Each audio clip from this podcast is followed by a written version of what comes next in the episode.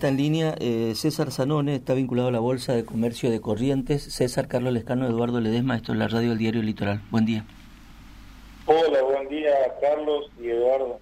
Un saludo a toda su audiencia. ¿Cómo estás viendo esto que, está pasando, que nos pasa a todos? Eh, en fin, hay un montón de cosas que tienen que ver con el mundo económico, financiero, el dólar, eh, también vinculado a todo esto las cuestiones más políticas, si querés, pero, pero claramente hay un problema económico y financiero en el país. ¿Cómo ves todo esto y sobre todo el tema de la suba del dólar, que es el gran tema de estos días? Bueno, eh, yo siempre, nosotros damos una, una, visión desde la bolsa, desde el mercado de capitales, donde siempre la bolsa es anticipación. Entonces uno puede ir viendo e infiriendo lo que va a venir de acuerdo a lo que pasa en la bolsa. Eh, nosotros siempre decimos comprar con el rumor, vender con la noticia. Este, entonces lo que estamos viendo es, eh, por ejemplo, que si ustedes prestan atención, la bolsa viene subiendo, viene subiendo ya de hace varios meses, lo que significa que está entrando dinero al mercado. Eh, puede ser primero y principal porque nuestras acciones están muy, pero muy baratas justamente por todo este clima este, económico, político y demás, ¿no? Entonces, los inversores, sobre todo de afuera, internacionales, ven en Argentina una oportunidad de suba. Eh, lo segundo es que viene un cambio de gobierno, sea quien sea, sea quien sea, se lo ve siempre como un tema positivo y eh, vamos a tener unos, unos meses de turbulencia como se está viendo y después vamos a, a tener un mercado positivo por el solo hecho del recambio. ¿Me escuchan? Sí, sí, sí, perfectamente. Bueno, entonces eh, nosotros estamos viendo todo ese tipo de cosas. El, el dólar que se maneja en la bolsa es lo que le llaman el dólar MEP, que si me permiten un segundo le explico. Por favor. Eh, eh, es un dólar que suponte que vos tenés pesos y querés dólares, transferís a la bolsa pesos, con esos pesos se compra un bono que es AL30, que es un bono nacional bimonetario, uno de los que sirven para medir riesgo país, igual que el GD30, y después lo vendés en dólares, o sea, lo compras con pesos, lo vendés con dólares, así como vos necesitas hacerte de dólares, hay alguien que necesita hacerse de pesos. Y esto es lo más transparente que hay, en el mercado oferta contra demanda, ¿no? Y que te marca realmente el dólar que para nosotros es el más real, que ayer cerró en 4.45 contra un dólar libre que cerró en 4.74. ¿Entiendes? Perdón, ¿cuál es, el, ¿cuál es el más real al mercado? Por eso, si vos me permitís, el que nosotros manejamos como dólar de bolsa es el dólar MEP. Ok. ¿sí? Ahora, César... el contado eh, con eh, liquidación, pero eso es un, una operación cuando vos sacás al exterior, ah. mandás estos bonos al exterior y los vendés allá y te haces de los dólares mm. afuera. Ahora, César, te hago una consulta de una consulta técnica relacionada con el dólar, el dólar MEP. Eh, las limitaciones que tiene el, ciudadano a pie común para comprar dólar, dólar ahorro, digamos, ¿eso se manifiesta también eh, a la hora de comprar eh, dólar MEP o no? No, no, no, no, no.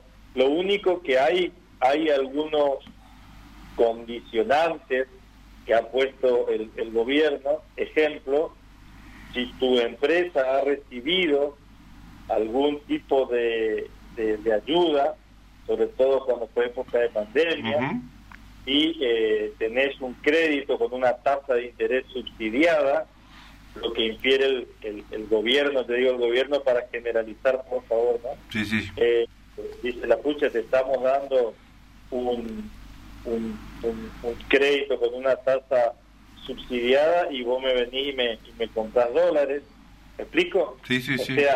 Es que esas son básicamente la, las limitaciones que tiene la gente eh, compulsivamente después de las ayudas o, que recibió por ATP o incluso no, sino por, eh, por esa compulsión del gobierno a diferir el pago de la tarjeta de crédito ya en abril, marzo, abril, mayo de, de 2020. Exacto. Exacto. Todo ese tipo de, de beneficios que han recibido, ¿ok? Han hecho de que eh, sean condiciones como para que vos puedas operar. No, no, no hay otra limitación mm. que se haga. Ahora, ahora César, te hago una, y la, otra que tiene que ver, ustedes que tienen el número más, más fresco, digamos, esta, esta fluctuación que está teniendo el dólar, que pasó, qué sé yo, de 400 a casi 500, eh, eh, eso marca un porcentaje, digamos, de, de, escalada, de suba o de evaluación, como quieras llamarlo. Eso está, eh, lo que está haciendo es sincerando un poco eh, la cuestión de la inflación, es decir, está acompañando ese proceso, porque hay, hay gente que dice que incluso esta suba es menor a, lo, a los parámetros inflacionarios. Mira, voy a usar una, una frase de, de bolsa, ¿no? En Argentina el que opina miente, porque te cambian las reglas tan rápido que hoy con ustedes estamos hablando de esto y dentro de un rato cuando abra el mercado tal vez cambió totalmente. eh, por supuesto que siempre el mercado tiende a sincerar las variables. Yo insisto mucho en la oferta y la demanda, la formación del precio, ¿ok? Cuando cuando el dólar se recalentó hace unos días, que fue a 4.95 y demás, eran precios de referencia, no nosotros como es un mercado informal que no no, no, no, digamos, no está a la vista como yo puedo mirar una pantalla de la bolsa y decir que se operó tanto, este, más que las informaciones periodísticas y demás. Nosotros eh, eh, nos comentaban que no, no, hubieron grandes operaciones, al contrario, se frenó todo. convengamos, convengamos que el ingrediente más importante en todo mercado es la confianza. Si vos no creás confianza, es muy difícil entonces, informaciones, fact news o no, eh, trascendidos, vamos y venimos. Entonces, todo eso hace de que se produzca, se produzca una suerte de, de no una suerte, se produce la incertidumbre y vos sabés que cuando esas son las profecías autocumplidas, si nosotros decimos que el dólar va a subir y todos lo decimos, el dólar va a subir, ¿me entendés? ¿Hay alguna... no, no, por favor. Eh, no, no, no, era simplemente eso, eh, por supuesto. Y, nosotros los argentinos tenemos una gimnasia contra el dólar que realmente es única en el mundo. Entonces, eh, cualquier cosita uno ya tiende a refugiarse en una moneda dura que es la que se está permitiendo, está permitiendo poder tener una reserva y poder cuidar tu, tu, tu capital, ¿no? Una pregunta muy simple que es, ¿quiénes pueden comprar dólares y quiénes no? ¿Quiénes no? Por eso te decía, en el, en el tema de los dólares MEP, que son los dólares bolsa, los dólares financieros, sí. que ustedes habrán escuchado muchísimas veces, simplemente hay estas limitaciones que les, que les contaba hace un ratito. Después, en la bolsa puede operar la cantidad desde, no sé, desde mil pesos hasta lo que quieras, porque esto es oferta y demanda, privado contra privado. Esto no toca balanza comercial, no toca Banco Central, no, no hay ningún, no hay ningún tipo de tema de que de que este, tengan el problema. El gobierno había puesto lo que se llama el parking. O sea, vos comprabas el bono AL3 y lo tenías que tener tres días, dos días, ahora un día. Ese día de descanso que puede variar el precio del bono y lo que vos compraste para hacer un precio de dólar después te cambia. Pero, este, insisto, insisto, ese es un dólar para nosotros y te digo más, en muchos contratos comerciales ya se pone la cotización del dólar MEP, ¿sí? Sí. que genera eso la, la bolsa de comercio. César, eh, eh, tengo entendido, vos me dirás, ¿no? Porque hay, hay eh, particulares que operan con, algunas, con algunos aplicativos, incluso te diría telefónicos, comprando dólar MEP. Y, y esto este, después este, ¿dónde se deposita? Porque yo calculo que si hay una persona que compra dólar MEP con la aplicación, que lo puede hacer, me imagino, pero después quiere, quiere canjearlo, quiere efectivizar esa moneda, lo tiene que poner en algún lugar. Y si tiene restricciones en su cuenta en dólar, ¿dónde lo pone? te, cierro la operatoria, por favor. Vos de tu cuenta bancaria transferís los pesos y nos decís que, que, querés hacer el dólar MEP, se compra el bono AL30 en pesos, se lo vende al otro día al, al AL30 en dólares, ¿sí? Vos recibís dólares que van a tu cuenta comitente en la bolsa y desde la cuenta comitente de la bolsa vuelve a terminar en tu cuenta en el banco con el que vos operás. Y ahí te vas a la ventanilla del banco y le pedís que te entregue el físico. Esa es la operatoria. ¿Ok?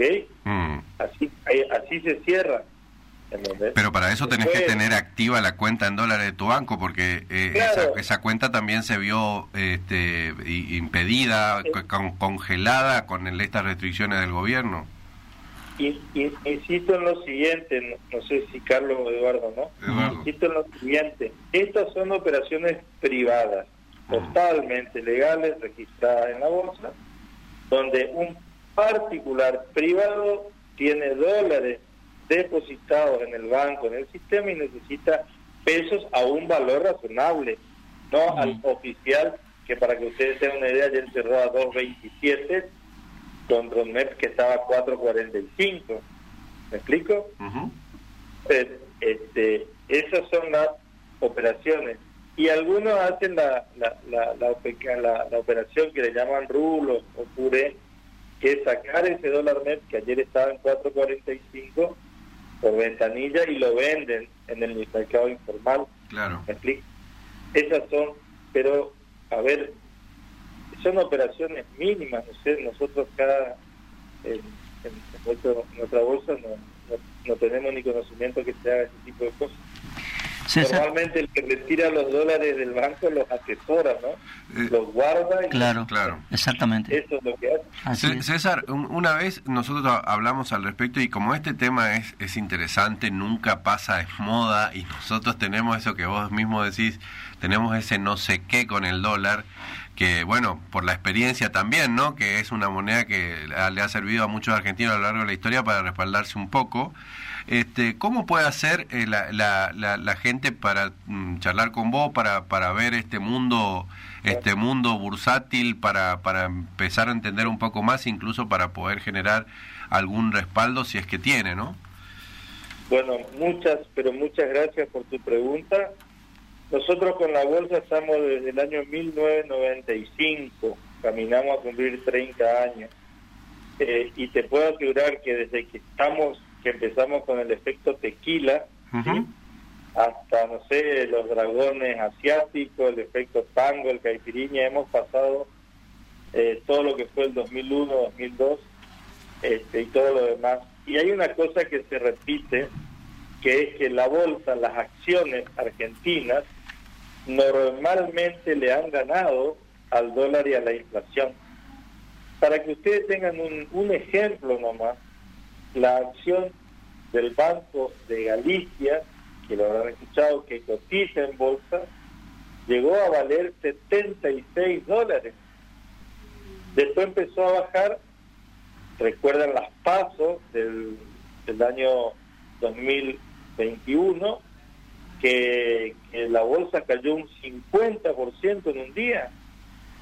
Dos caídas en el mundo hubo con esa barbaridad. Una fue Sri Lanka que entró en guerra civil y nosotros. ¿Me explico? Valía 100 y al otro, al otro día valía 50. Este, entonces todo eso hizo que hoy una acción de Banco de Galicia que llegó a estar en 5 dólares y estaba en 76, hoy está en 12, 13 dólares.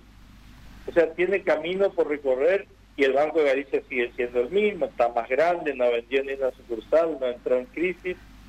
¿Entienden? Es todo un tema de confianza. Y van a escuchar, eh, no, no sé cómo ya no empezaron a aparecer los famosos fondos buitres. Porque ustedes tienen bonos argentinos como esto que les estoy contando, que están al 25% de su valor, al 25%. ¿Entienden?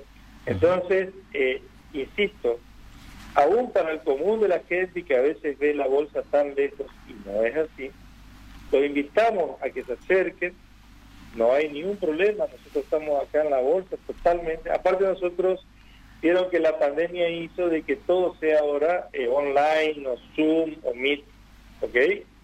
nosotros seguimos recibiendo a nuestros clientes, seguimos charlando cara a cara y les seguimos explicando. Es una forma, o sea, la bolsa es, y sobre todo en estos procesos preelectorales, preelectorales, que es un refugio de valor importante y se pueden hacer importantes diferencias también, ¿no? César, muchas gracias por estos minutos con nosotros. No, por favor, y les pido disculpas porque yo no soy un economista, ¿vio? Yo siempre les puedo hablar desde la bolsa. Está muy bien. por ahí es un poquito más distinto, digamos, del, común de los economistas. ¿eh? Está muy bien. Gracias, César. César Zanone.